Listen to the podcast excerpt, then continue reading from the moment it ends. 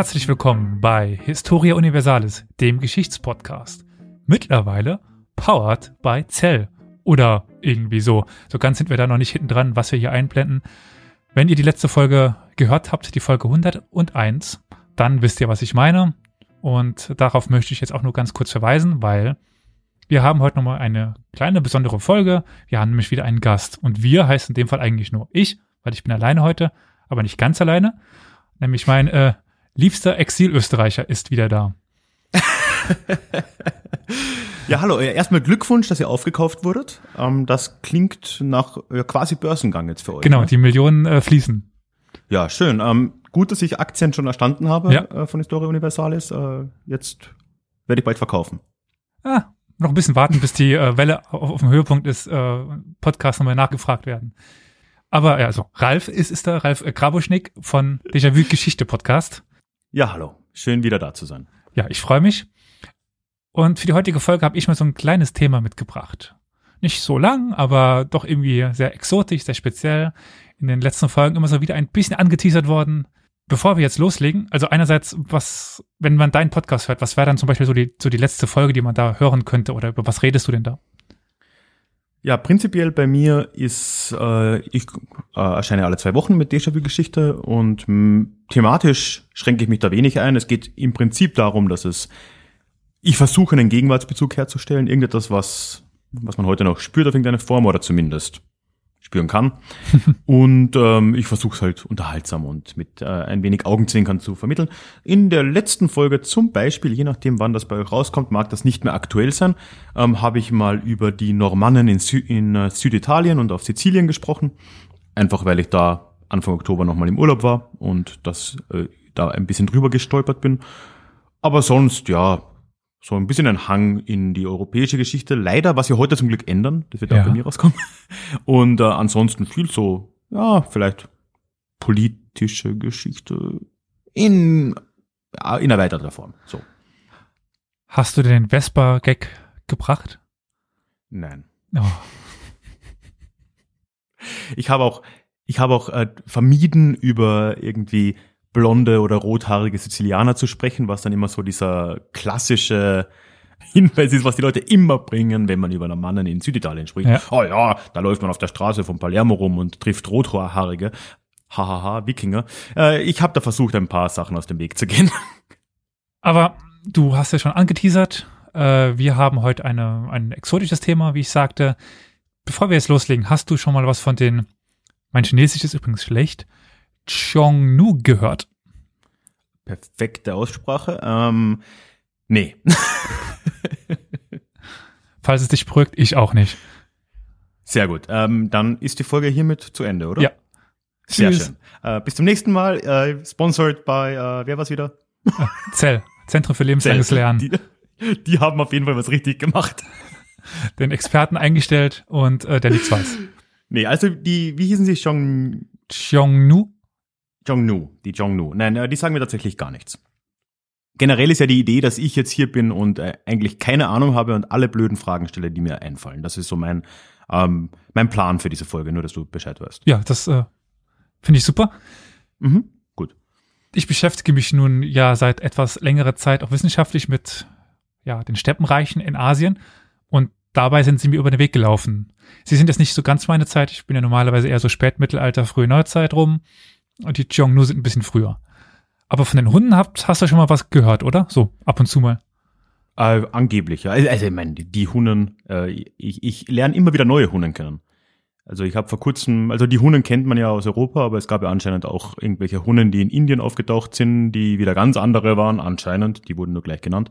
Ähm, ja, die Hunden sagen mir was. Also wir befinden uns wirklich so weit zurück. Äh, also wir reden jetzt hier Spätantike. Ähm, Sogar noch ein bisschen früher. Ah ja, okay. Ähm, weiß ich Bescheid, so grob. Ja, die Hunden äh, Attila kenne mich aus. Der Name Attila ist momentan ein, ein bisschen problematisch. Ja, aber wir lassen uns doch nicht von einem veganen Koch einen großen Herrscher zerstören. Also jetzt hör doch mal auf. Ja, also wo die Verbindungen liegen zwischen den Xiongnu und den Hunden und welche Rolle da die Han-Chinesen spielen und so etwas, das möchte ich euch heute beantworten. Bin gespannt. Ich auch. China war seit früher Zeit agrarisch aufgebaut und eine Hochkultur. Also China war zur Zeit des Mittelalters ja viel weiter als Europa.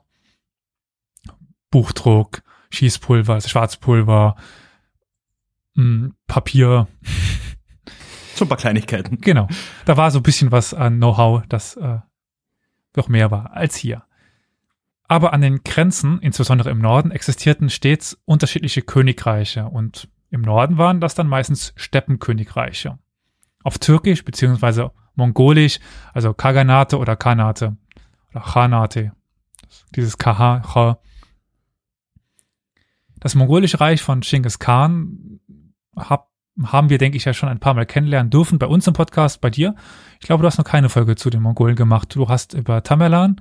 Tamerlan, der ja zumindest laut Abstammung mongolischer Abstammung ist, wobei ähm, die Kommentarspalte meines YouTube-Kanals anderes behaupten würde. Da sind einige türkische Nationalisten unterwegs. Oh ja. Ähm, der Stamm der Balas war ein mongolischer Stamm, aus dem er, er stammte, die nur türkisiert waren. Also haben im Grunde genommen genau. beide recht. Ja. Äh, sehr komplex. Aber ja, über die Mongolen an sich habe ich nie, noch nicht gesprochen. Äh, auch über Genghis Khan. Nicht so wirklich, ne. Ja, China entwickelte dann relativ früh auch eine eigene Steppenpolitik, die die Gefahr irgendwie bannen sollte oder zumindestens ja irgendwie beschränken sollte. Weil da ist, äh, in was für einer äh, zeitlichen vor Christi. Einordnung vor Christi schon. Also da haben die schon angefangen, ja, ja. da eine Politik auch zu entwickeln in Richtung Norden, wie man sich da schützen kann. So. Äh, Verständnisfrage, China damals, da sprechen wir eigentlich so das Gebiet entlang der Küste wahrscheinlich, oder? Also die äh, Wüste hier. hinten noch nicht. Das war noch kein Klar. China, da war noch äh, Wüste, Wüste. Da lebten zu dieser Zeit wenig Menschen und noch nicht wirklich organisierte Reiche. Mhm, okay, ja. Diese Steppenkrieger fielen ja dann plündernd in China ein und nahmen extrem viel Reichtum weg und stellten eine dauerhafte Gefahr dar.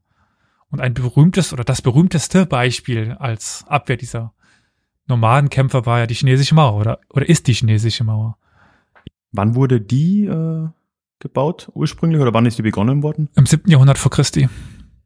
Nee, wirklich. Krass. Okay. Also begonnen. Also die wird ja, ja. immer wieder ausgebaut, erneuert, verlegt und sowas, aber im Grunde genommen begonnen im siebten Jahrhundert vor Christi. Hm. Aber sie ist nicht aus dem All sichtbar, dieser äh, Myth, dass äh, man die aus dem All sehen könnte. Lang genug ist sie, aber dick genug halt nicht.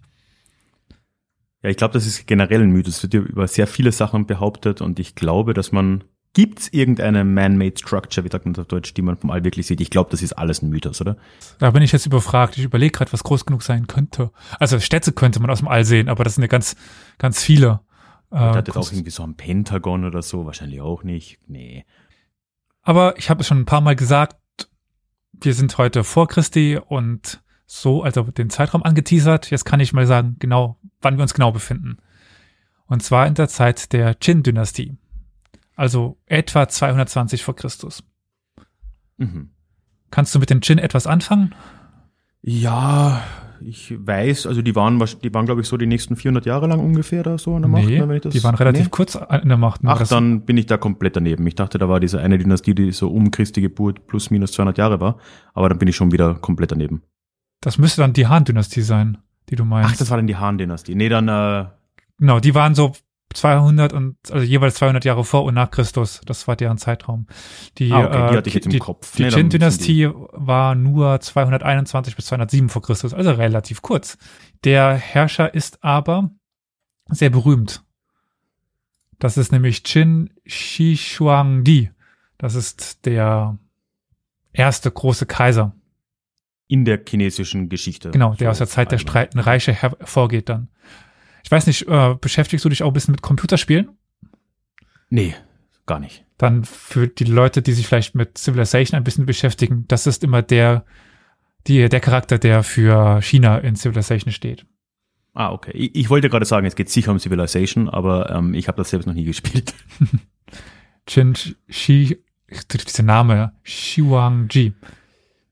Du bemühst dich. ich ich probiere es gar nicht. das ist, aber Shin ist, deswegen heißt China heute China, wegen den Shin.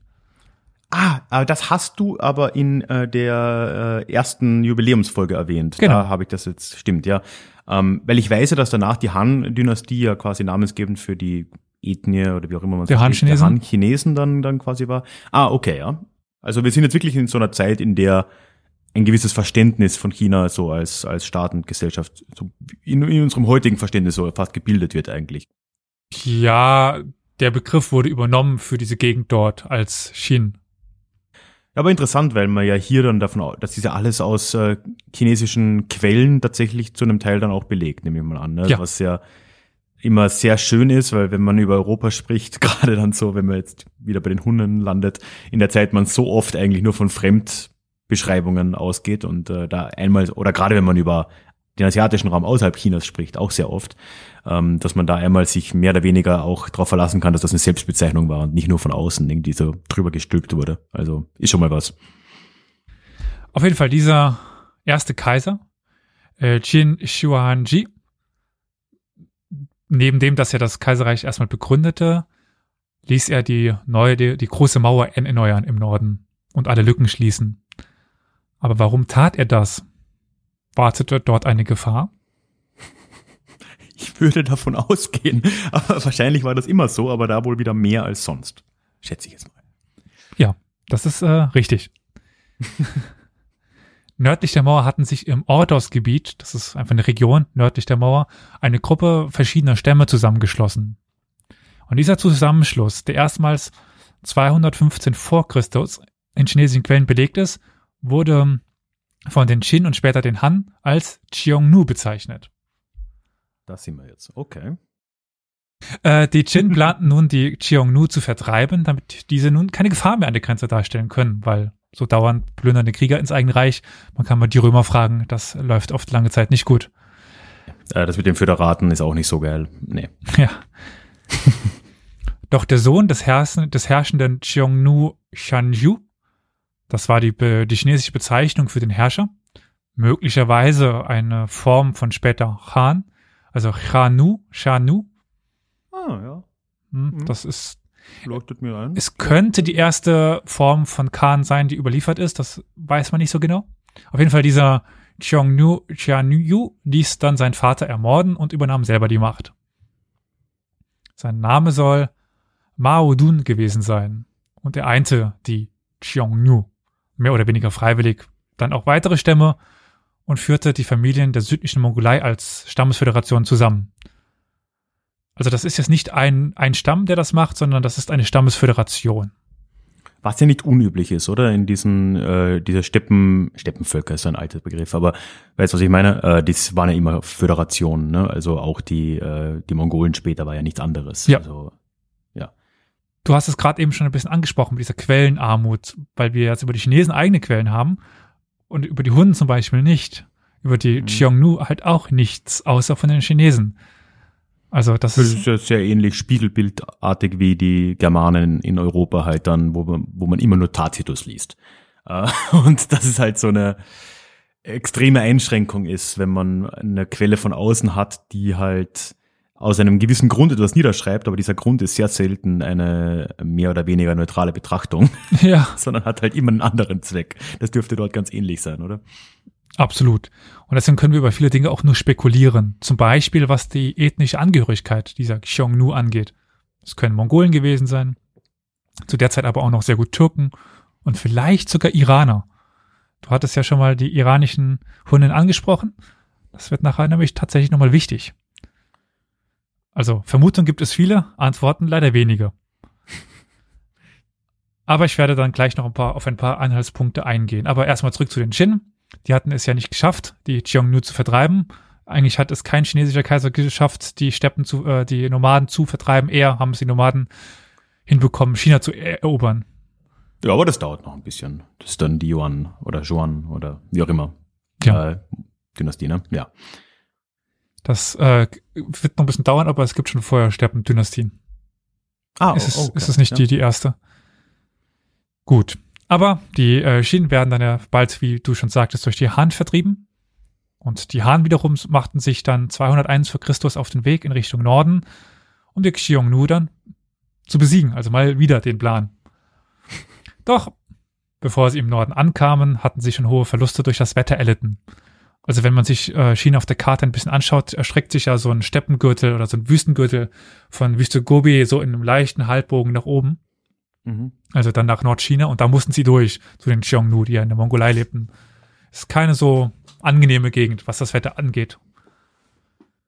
Die Xiongnu tauchten, tauschten, tauschten, äh, täuschten dann einen Rückzug vor. Das ist eine sehr beliebte Taktik bei Reiterkriegern.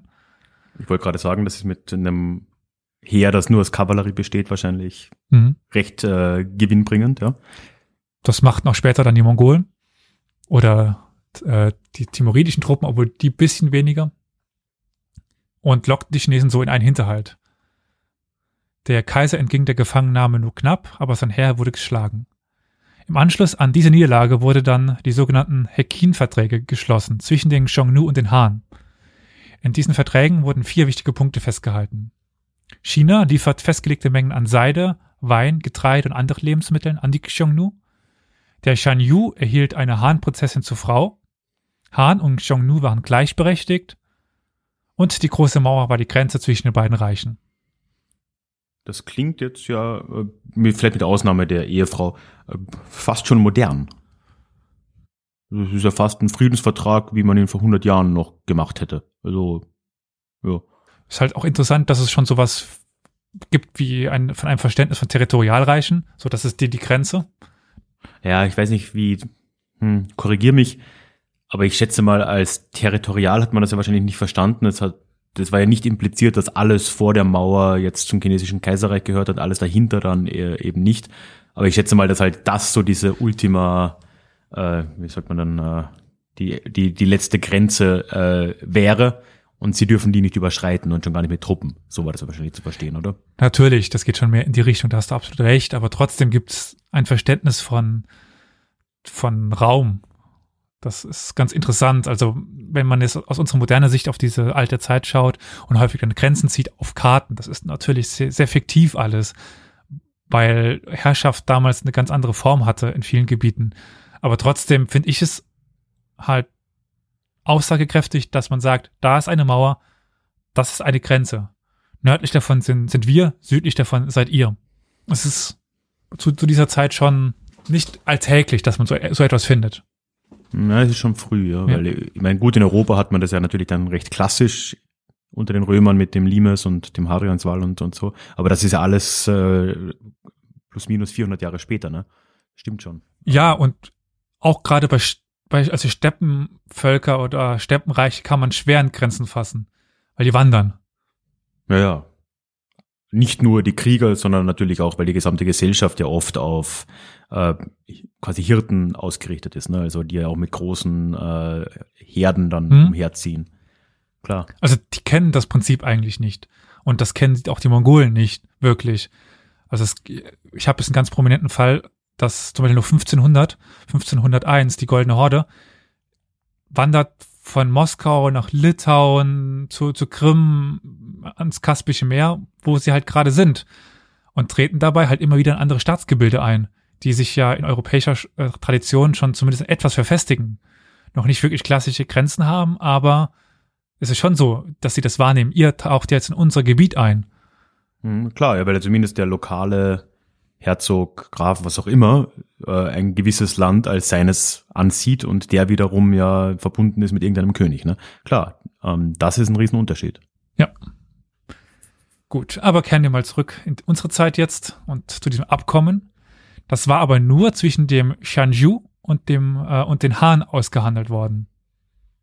Problem? Und mit wer bleibt übrig? Die ganzen kleinen weiteren Stämme.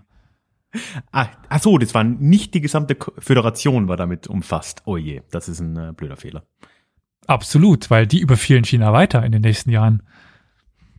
Ohne sich aus der Föderation mit den Shuangnu äh, zu lösen. Also die haben einfach nur gesagt, ja, okay, betrifft uns nicht. Genau. Okay, blöd. Ja. Dann wurde aber, wurden irgendwann feste Grenzmärkte eingerichtet von den Chinesen, auf denen die Stämme dann handeln konnten und tauschen. Also Steppenprodukte gegen agrarische Produkte zum Beispiel. Und das konnte die Situation etwas beruhigen. Etwas, äh, ja. Also den Frieden etwas einkehren lassen. Die Xiongnu planten aber wahrscheinlich auch nie nach China selbst auszugreifen, wie es dann später die Mongolen taten. Also sie wollten nie eine Dynastie auf den chinesischen Thron bringen.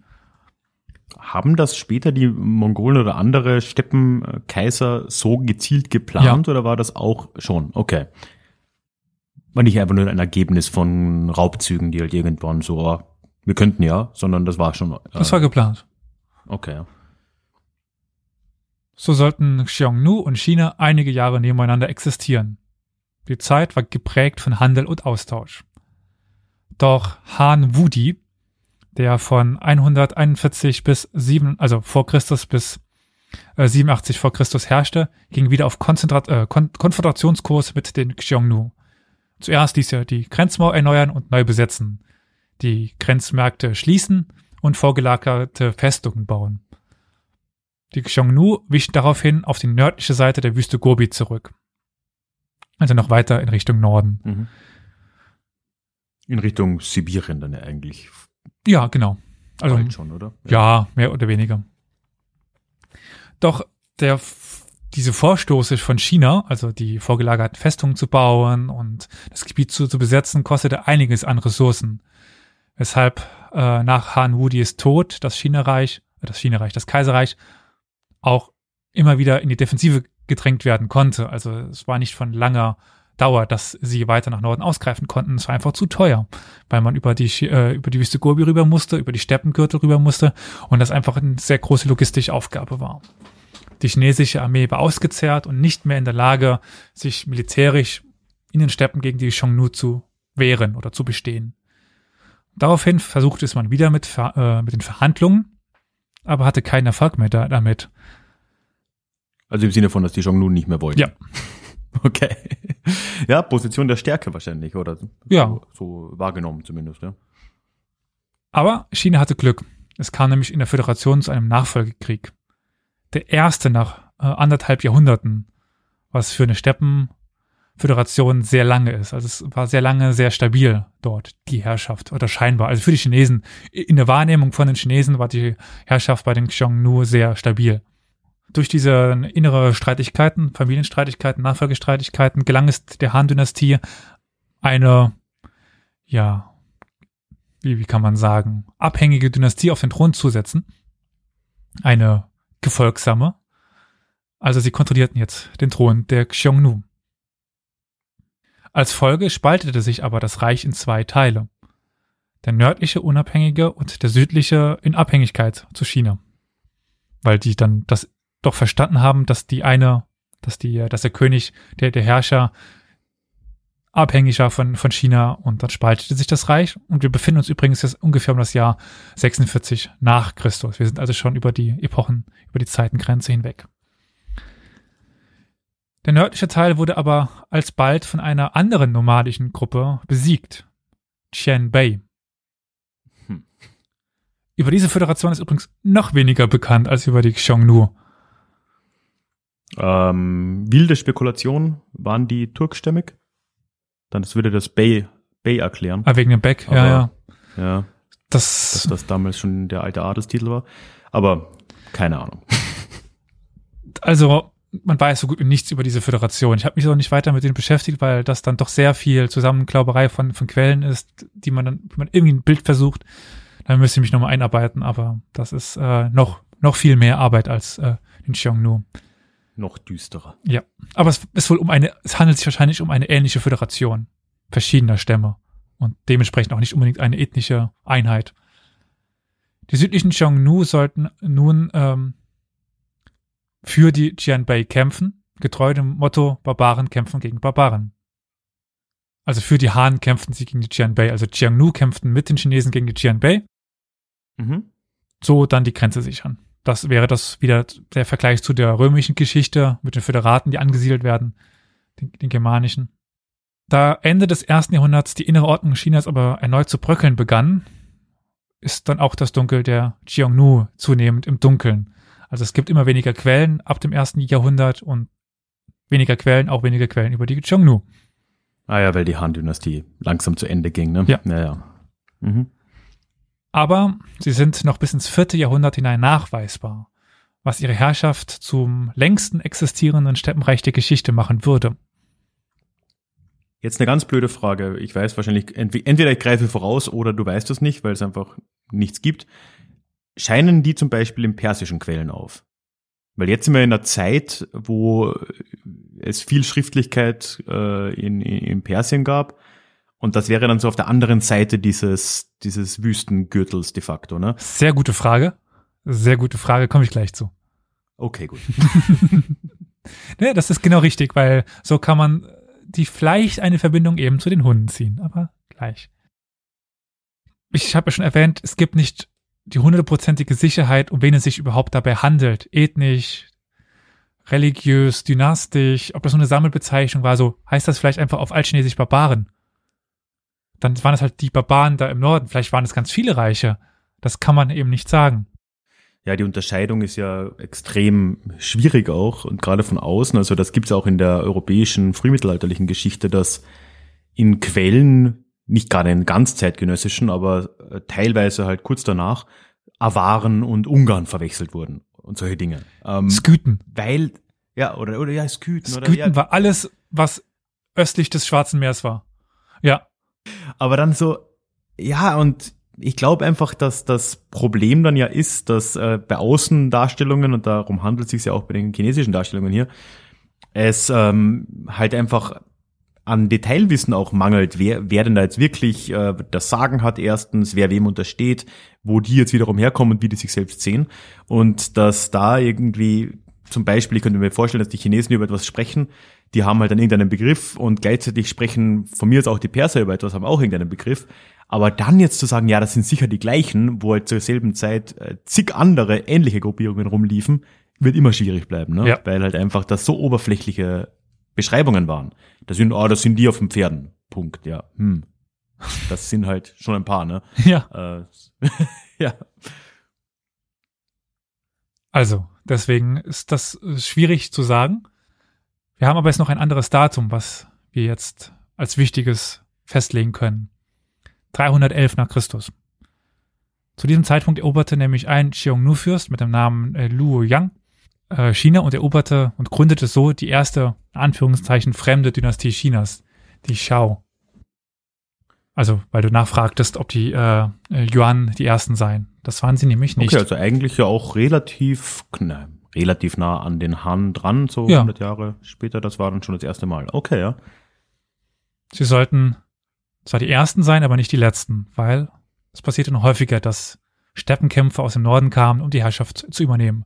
Seien es die Yuan oder die Qin später dann, die ja dann auch Jurchen waren.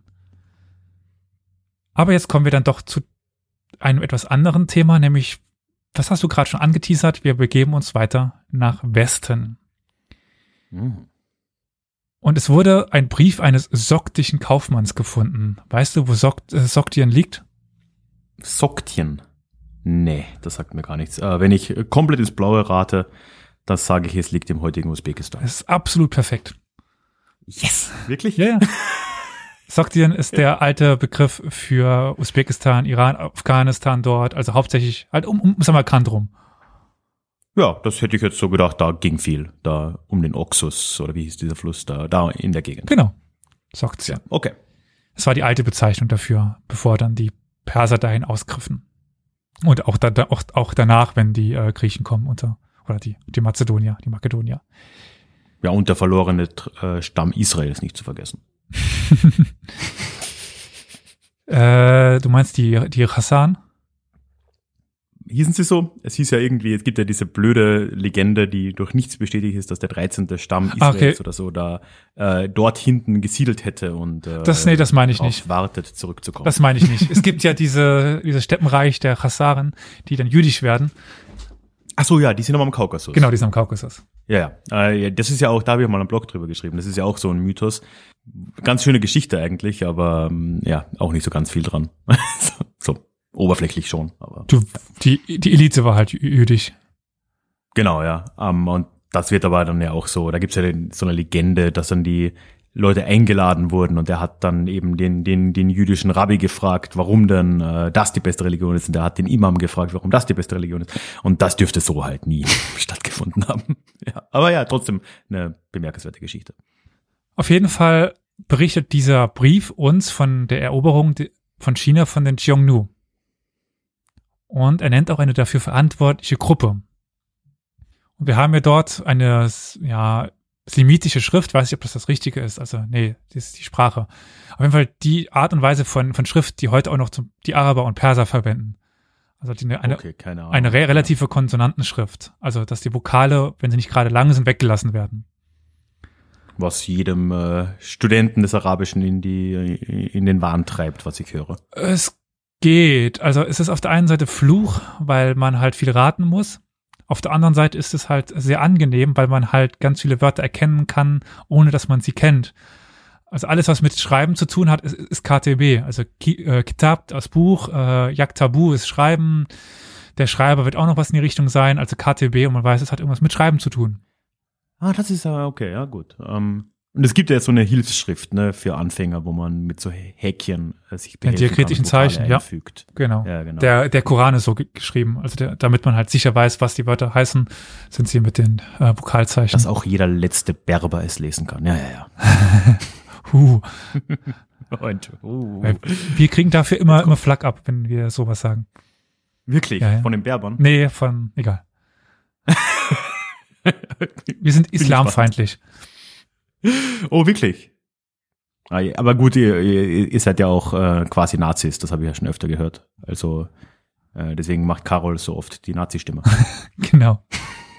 Aber ich meine, nee, ich mache kein Sachsen-Bashing. Äh, machen wir weiter. das machen wir schon, keine Angst. Auf jeden Fall findet sich dafür eine verantwortliche Gruppe oder wird genannt und die wird geschrieben mit, ja, ich sage jetzt mal X oder H, W oder U und N. Ah, das sind sie, die Hunnen. Ja, Hun. Hun. Wir sind in welchem Jahr? Im vierten nachchristlichen Jahrhundert. Ja, das passt mit den europäischen äh, Erwartungen eigentlich zusammen. Ne? Mhm. Das ist diese Eroberung Chinas durch den Xiongnu-Fürsten äh, äh, Liu Yang. Deswegen dieses Datum äh, 311 nach Christus. Also frühes viertes Jahrhundert. Ja, passt doch zu den Hunden. Okay, jetzt bin ich gespannt. Jetzt, jetzt hast du mich. Jetzt, jetzt, jetzt. Nicht spätestens jetzt. Jetzt, jetzt bin ich äh, gebannt. Jetzt, jetzt muss ich dir aber dann leider wieder äh, dich enttäuschen, weil wir bleiben erstmal in China und gehen nicht nach Europa. Ja, ist auch besser so. Wir wollen ja was Neues lernen. Wir haben ja diese Xiao-Dynastie. Die sitzt da jetzt auf dem Thron. Was passiert denn mit, mit denen? Ich schätze mal, die waren recht kurzlebig. Ja, äh, 349. Dann fanden sie ihr schnelles Ende und damit auch die Xiongnu, die in China damit verschwinden, die Qianbei übernehmen, die, die Macht. Also ab da treten auch die Qianbei mehr in den Fokus. Die übernehmen die Macht in China. In China. In China. Ah, tatsächlich. Okay. Sie entwickeln dann ein doppeltes System, das auf ihre Lebensweise besser angepasst war. Also es gibt eine Ebene für die sesshafte chinesische Bevölkerung und eine für die nomadische Bevölkerung. Diese Gruppen konnten dann zum Austausch von Waren in Kontakt treten, aber die nomadische sollte nicht plötzlich die Aufgaben von sesshafter Bevölkerung übernehmen und, und andersrum. Also eine strikte Trennung zwischen den beiden Gruppen. Und auf diesem System bauten auch spätere nomadische Eroberer auf, also seien es dann die, Mon äh, die Mongolen unter Genghis Khan oder beziehungsweise seinen Söhnen und äh, die Joschen dann mit der Qing-Dynastie. Also wir können sagen, das blieb in irgendeiner Form, also sicher nicht unverändert, aber das Jahrtausende oder über tausend Jahre. Ja. Krass. Irre. Aber ich habe dir ja die Verbindung zu den Hunden versprochen. Und jetzt, wo die Xiongnu in China verschwinden, gehen wir dann da doch mal nach Europa.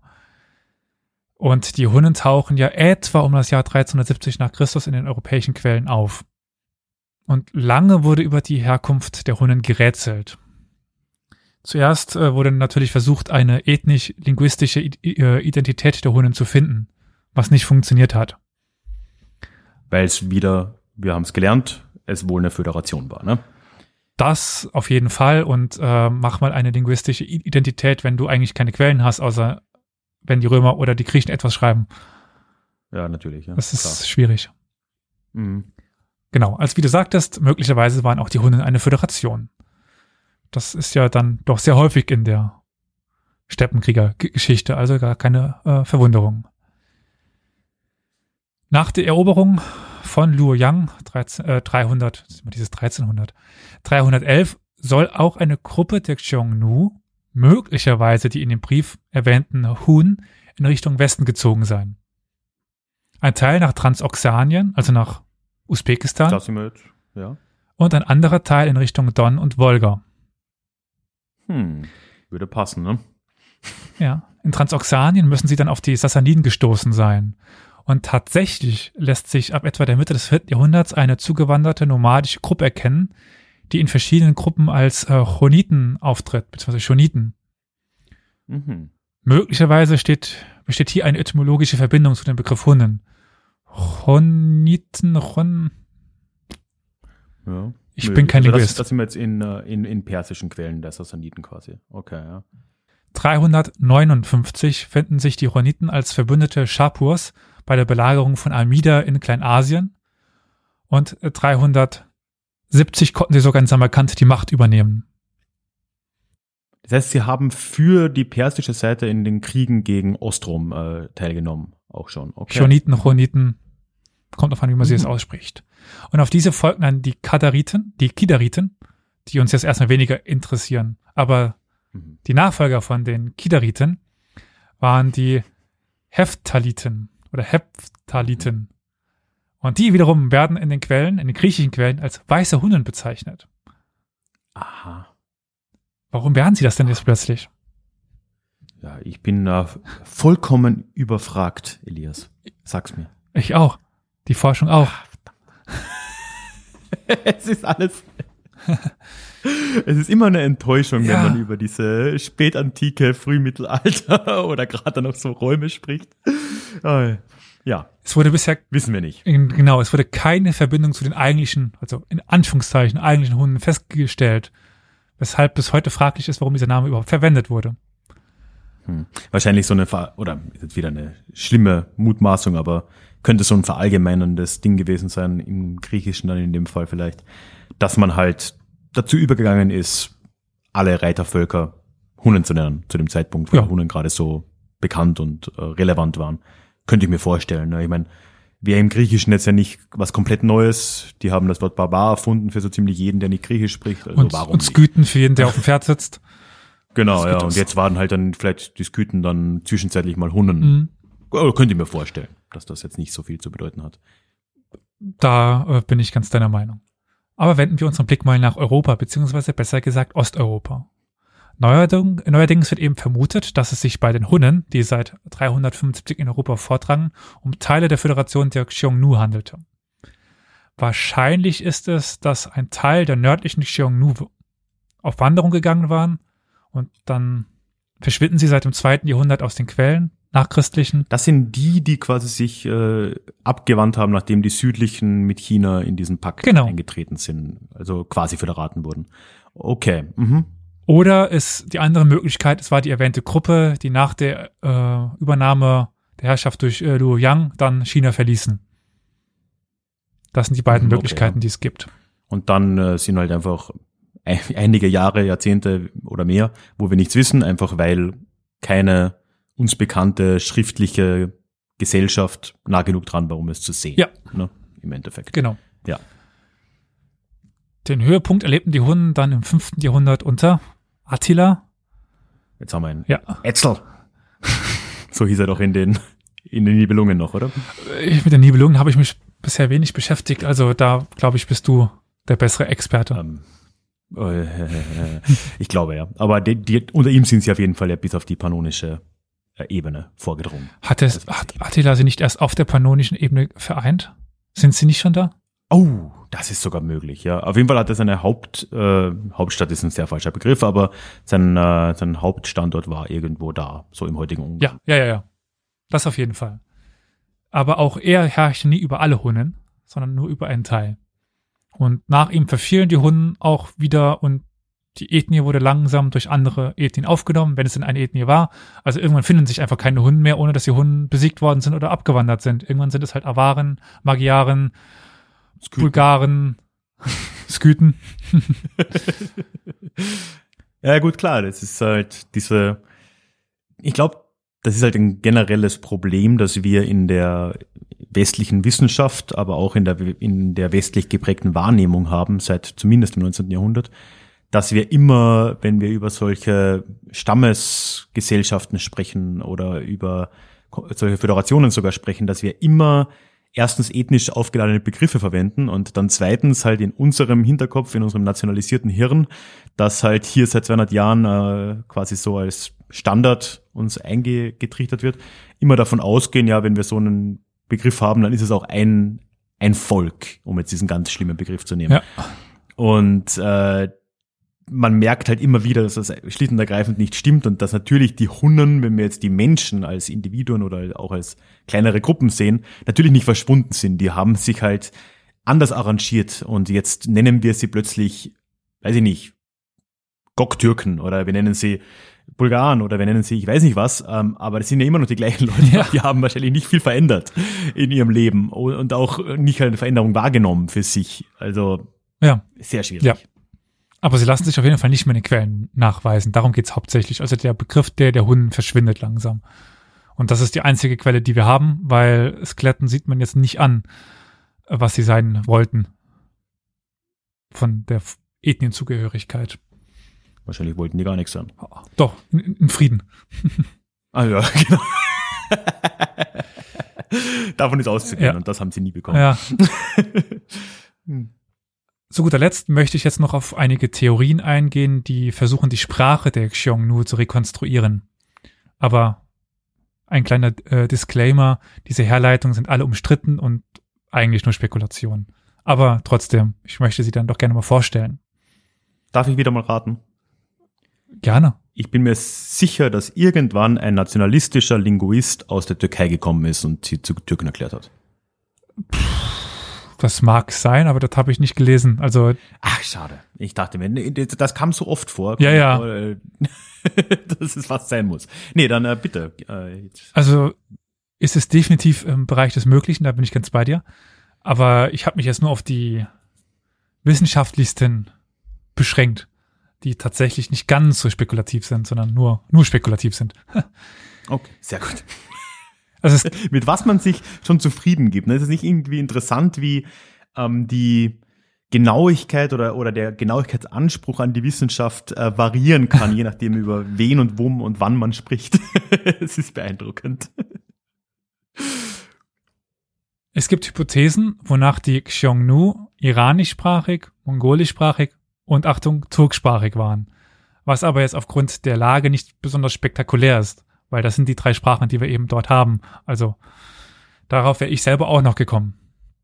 Ein, eine andere Theorie geht aber davon aus, dass Xiongnu eine altsibirische Sprache gesprochen hätten. Vielleicht sogar eine jenisische Sprache.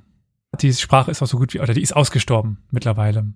Also diese Jen Jen jeniseischen Sprachen sind die sibirischen Sprachen, die nicht mehr existieren. Und da ist vor allen Dingen der Name Alexander Wovin zu erwähnen. Und dieser Wovin ist auch ein sehr guter Kenner der Sprachen und Ethnien Sibiriens und der Mongolei. Also der versucht dann über gewisse Namensbestandteile das zu rekonstruieren. Und eine letzte Möglichkeit wäre dann noch, dass es sich um eine tibeto-birmanische Sprache gehandelt hätte. Das sehe ich jetzt aber als eher unwahrscheinlich und auch die Forschung mittlerweile. Tibeto-birmanisch, ja. also aus dem tibetischen Bergland. Genau. Uh, wow, das ist ein, ist ein Weg. Ähm, Gut, aber andererseits hatten die schon auch tatsächlich Kontakte mit den, naja. Äh, Über die Wüste Gobi, also dieses Tibeto-Birmanisch geht zu dieser Zeit relativ weit in den Norden. Das ist ja dieser China um ja begrenzende Gebirgsgürtel, also das Himalaya unten, äh, Hindukusch und oben dann das Altai-Gebirge. Das ist ja so ein, ein äh, liegendes U, sage ich jetzt mal, wenn man auf die Karte drauf schaut. Und dort drüber kann sich das Tibeto-Birmanischen ausgebreitet haben. Okay, theoretisch möglich, ja. ja. Also die Okay, aber das die, ist schon spekulativ. Ja, ja, das ist sehr spekulativ. Äh, die Mongolen zum Beispiel waren ja auch äh, in sehr starkem Austausch mit äh, Tibet und mhm. haben ja. Genau, das, das hatte ich jetzt im Hinterkopf, genau, dass die ja diplomatisch äh, ziemlich nah waren und eigentlich so sogar geglaubt haben, eine Oberherrschaft über Tibet zu haben, auch wenn das die, die Tibetaner nicht so gesehen haben. Ne? Die hatten, die hatten. Äh, Ach so, ja, ja. Okay. Die haben das Amt des Dalai Lamas erst eingeführt. Der Dalai Lama ist eine mongolische Gründung. Oh, wirklich? Ja, gut, dann war ich komplett daneben. Ja, gut, dann äh, alles ist möglich anscheinend. Ja. Da gibt's ja auch diese, ähm, hast du das, kennst du Crash Course auf, auf YouTube? Nein, sagt mir gerade nichts. Das ist eigentlich eine ganz schöne Sache ähm, von äh, John Green und Hank Green. Das sind zwei ähm, äh, ja, alt Alt-YouTuber, die seit 2006, glaube ich, so Content machen. Und die haben halt äh, so einen Channel gegründet, der in erster Linie schon sogar, glaube ich, für Schulen auch gemacht ist, dass halt Leute, äh, Lehrer, gerade in Gebieten, wo ähm, wenig gute Lehrbücher teilweise vorhanden sind, das auch verwenden können. Und da gibt's für alles Mögliche, von Linguistik bis Wirtschaft bis was auch immer, aber eben auch Geschichte. Und äh, da gibt's so einen Running Gag, der aber historisch wirklich, äh, wie ich finde, sehr viel Wahrheitsgehalt hat, wo er dann, egal über welches Thema auch spricht, und dann sagt er so, uh, but that is all absolutely impossible. Unless you are the Mongols. und dann kommt so ein Meme von Mongolen, die irgendwo drüber reiten. Weil die sehr viel gemacht haben, Ja. was äh, man eigentlich als unmöglich äh, ansehen müsste. Wie zum Beispiel eine Oberherrschaft über Tibet. Aber ja, das kann man, glaube ich, ausweiten auf andere dieser Steppenvölker auch. Aber Aber mittlerweile ist eigentlich die verbreitetste Ansicht, dass die Xiongnu ähnlich wie im politischen äh, eine pluralistische Sprache hatten. Also auch ein plu- pluralistisches, äh, ethnisches, politisches und linguistisches äh, eine Föderation waren eben. Also ganz viele un unterschiedliche Sprachen, dass es Turksprachige gab, dass es äh, mongolischsprachige gab, ein paar iranischsprachige gab und das alles irgendwie zusammengehalten worden ist von einem mächtigen Clan in einer Föderation, aber dass es eben keine einheitliche Xiongnu-Sprache gab. Das ist mittlerweile. kann ich mir auch gut vorstellen. ne? Also es war ja im Prinzip irrelevant. Man musste sich ja nicht untereinander in einem großen Ausmaß verstehen. Ja. Äh, weil, ja- weil ja auch jetzt in Kriegshandlungen die, die teilnehmenden, ähm, nennen wir es jetzt mal Stämme, auch ein schwieriges Wort, aber äh, dieser Föderation ja allein und selbstständig gekämpft haben. Das heißt, da gab es das Problem ja nicht, nehme ich jetzt mal an. Und wenn dann die jeweiligen Stammesfürsten sich dann getroffen haben, dann konnte man auch damals Dolmetscher organisieren. Also warum nicht? Und man darf nicht vergessen, Menschen waren damals deutlich häufiger mehrsprachig.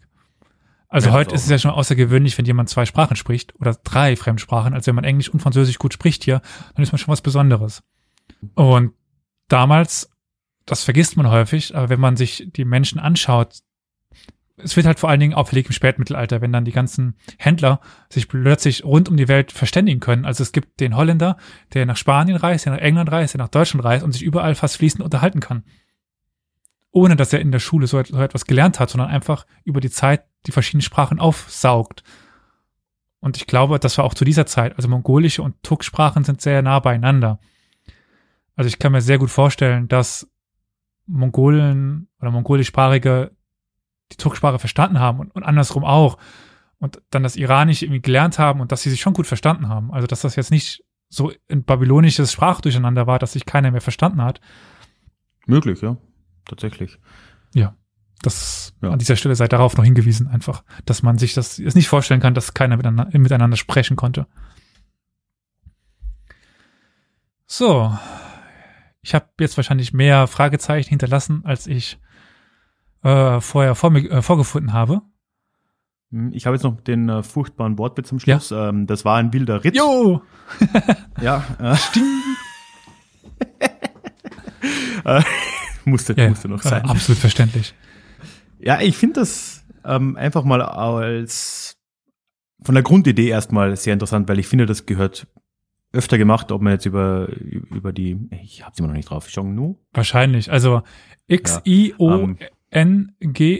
Und ich habe mir sagen lassen von einer Chinesin, dass dieses X in den Umschriften auch mal häufiger in die Richtung hier geht.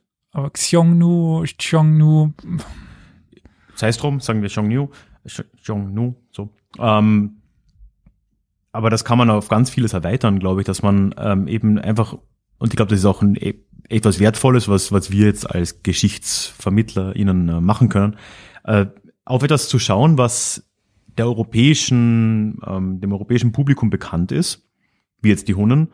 Ähm, das kann man natürlich beliebig erweitern und dann aber mal zu schauen, okay, äh, was sagen uns eigentlich chinesische Quellen dazu? Was sagen uns persische Quellen dazu? Was ähm, einfach mal den Blick in Richtung äh, dieser viel weiterentwickelten Schriftlichkeit de facto im Osten mal zu werfen und zu schauen, ähm, was, äh, wie man von dort äh, gewisse Dinge gesehen hat. Ob man dann am Ende mehr weiß oder nicht, was jetzt in dem Fall vielleicht fragwürdig ist, ähm, ein bisschen mehr weiß man. Ähm, und zumindest hat man einen neuen Standpunkt mal kennengelernt. Ähm, ich mache da immer viel Werbung für dieses Buch. Ich weiß nicht, ob du das kennst von äh, Peter Frank. Ah. Die neue Seidenstraße oder ich glaube auf Deutsch heißt es Licht aus dem ja, Osten. Wir haben auf unserer Webseite den Reiter Bibliothek der ist bisher mit sehr leer. Dort sind äh, ist einmal ein Quellenblatt, was ich hochgeladen hatte, und Franco van Peter, Licht aus dem Osten, eine neue Geschichte der Welt.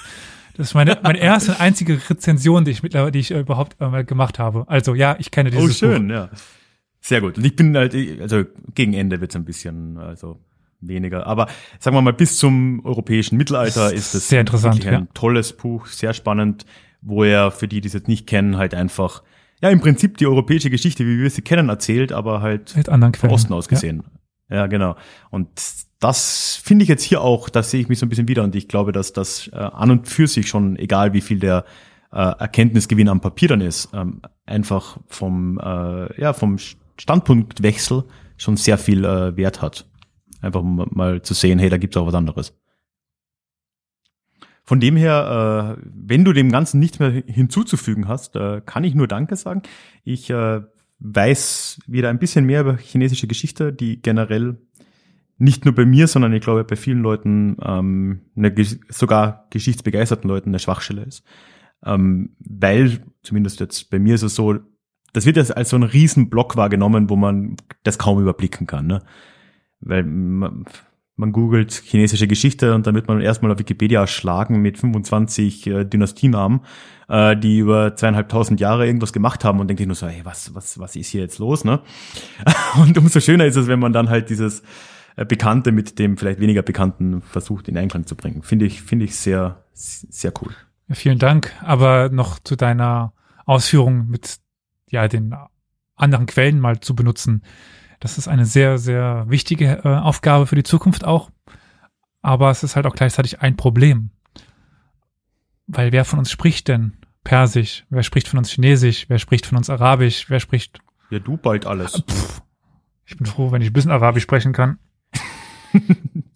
Ja, klar, natürlich. Das ist das. Ähm, aber andererseits, es gibt es gibt genug äh, WissenschaftlerInnen in, im Iran, in, in anderen Ländern. Man müsste halt auch äh, quasi da zusammenarbeiten und sich gegen, gegenseitig auch zuhören und äh, natürlich dann auch übersetzen. Das sind äh, auch Wege. Ja. Ne? Ich kann aber zumindest noch einen kleinen Teaser hier anbringen. Also einerseits wird bei uns bald eine Folge erscheinen zu den Kreuzzügen mit einem solchen Experten, der tatsächlich beide Sprachen kann, über die Kreuzzüge, also Latein und Arabisch. Und derjenige wird auch ein Buch oder schreibt gerade ein, ein Buch über die Kreuzzüge mit arabischen Quellen, weil sehr viele Kreuzzugshistoriker tatsächlich kein Arabisch können und da sich halt ganz viele Mhm. Quellen verbauen. Ja, das ist echt wertvoll. Also ich habe da im Hinterkopf, wir haben ja am Anfang gesprochen, in meiner letzten Folge habe ich über die Normannen geredet und habe da in der Vorbereitung auch eine gar nicht so alte, aber etwas ältere Folge vom äh, Kollegen Philipp von Anno Punkt Punkt Punkt äh, mir angehört. Der hatte Anfang des Jahres oder so mal eine Historikerin zu Gast, die über Sizilien eben geforscht hat im äh, Hochmittelalter. Ah ja, Staufer, Und ja. Die halt, ja, oder davor Ach so, okay. sagen wir vielleicht, je nachdem, Staufer waren ja dann ab 1200 plus minus. Weiß ich nicht. Ähm, ja, ähm, also noch, noch, noch früher quasi, ähm, also eigentlich Frühmittelalter an der Grenze zum Hochmittelalter so rum, ähm, um das, um das Jahr 1000 rum. Übergang vom Emirat dann zur Normannenherrschaft, kann man sagen, genau. Ähm, also sagen wir plus minus 1000. Und äh, die halt auch ähm, quasi nicht nur Latein konnte, nicht nur äh, äh, äh, Arabisch konnte, sondern auch Griechisch, weil sie sagten, das ist halt dann, da ist halt dann das ri- richtig wertvolle Quellenverständnis plötzlich da, wo man dann halt alle versteht, die darüber berichtet haben damals, Mhm. nicht nur ein paar. Und gerade Sizilien ist ja so ein Gebiet gewesen, das extrem divers war, ne? wo halt äh, einerseits natürlich das Emirat war, die Verwaltung sehr lange arabisch, ähm, andererseits waren da die allermeisten ursprünglichen äh, Bewohner dort griechischsprachig, äh, waren auch griechisch-orthodox dann nach der Spaltung für eine Zeit lang. Ähm, und dann natürlich eben die, Lateinischsprecher und dann die Normannen, die halt dann wieder ihre Form von Französisch mitgebracht haben. Also ähm, das ist extrem, also da bin ich gespannt, was der äh, ähm, euer Gast da über die Kreuzzüge sagen wird, weil das ist ja schon etwas, was ähm, traditionell und zwar seit Jahrhunderten sehr einseitig betrachtet wird in Europa, weil man halt nur die lateinischen Quellen liest. Genau. Man könnte sich mal anschauen, was die Byzantiner gesagt haben zum Beispiel. Auch das ist interessant. Die waren nicht die größten Fans. Nee, überhaupt nicht. äh, aber Byzantinisch ist halt echt schwer. Also selbst Leute, die ansatzweise ja, Griechisch halt können, können kein Byzantinisch. Ja, es ist dieses blöde Mittelding. So, man kann Altgriechisch lernen. Äh, das kannst du ja mal fragen. Bei dir kommt jetzt ja jetzt Günther von Anomundi. Günther, ja. Günther kommt ja mal bei euch vorbei. Äh, der wird das sicher ein bisschen ausführen können. Ich, so wie ich es verstehe, ist ja so dieses byzantinische das, oder das Griechisch der Zeit des Byzantinischen Reiches, so rum, äh, irgendwo ganz blöd in der Mitte zwischen dem Altgriechischen, das man teilweise noch lernt, und dem Neugriechischen, das man seit dem 19. Jahrhundert ja. irgendwie etabliert hat. Und das scheint schon eine Herausforderung zu sein. Ja klar, logisch. Da ist Latein vielleicht ein bisschen dankbarer, weil es einfach sehr lange schon eine tote Sprache ist, de facto. Boah. Tut mir leid. Nein, nein, nein. Oh, jetzt der Shitstorm. Ich krieg, krieg gerade nur Flashbacks. Ich musste, ich habe dem letzt auf einer alten Karte von Mariano Sanuto äh, einen, einen Text gefunden, der über das Kaspische Meer berichtet. Also ich schreibe ja gerade meine, meine äh, Masterarbeit über die Goldene Horde und auch über die Klimaveränderungen dort. Und der hat an diese Karte geschrieben, dass, dass, dass der Meeresspiegel vom Kaspischen Meer jährlich um eine Hand steigt. Auf, auf Latein aber. Und die Begründung, oh, das ist, der hat Abkürzungen benutzt und was weiß ich, oh, das war so schwierig. Oh Gott. Also äh, dann halt noch mit Italienisch gemischt, weil es war 14. Jahrhundert. Boah. Oh je. Ja, das ist dann dieses Vul Vulgärlatein dann auch noch. Ja, also das ist, wobei da bist du ja eh gut dabei. Also mein äh, Latein ist ja wirklich zum Wegwerfen. Ich, also ähm, ich habe die Prüfung damals auch nur bestanden, weil ich zufällig den Text gekannt habe. Ähm, also ähm, naja, aber ja, sehr drum. Auf jeden Fall, ja, bin ich sehr gespannt. Ähm, Danke nochmal, wie finden wir jetzt den Weg raus hier? Ähm, Die Tür aufmachen und rausgehen. Irgendwo. Es war mir eine Freude, ein inneres Blumenpflücken. ein Volksfest, auch wenn keine Volksfeste stattfinden. Ja, und äh, ich bin mir recht sicher, wir äh, hören einander äh, recht bald wieder. Genau. Dann äh, auf Wiederhören. Tschüss.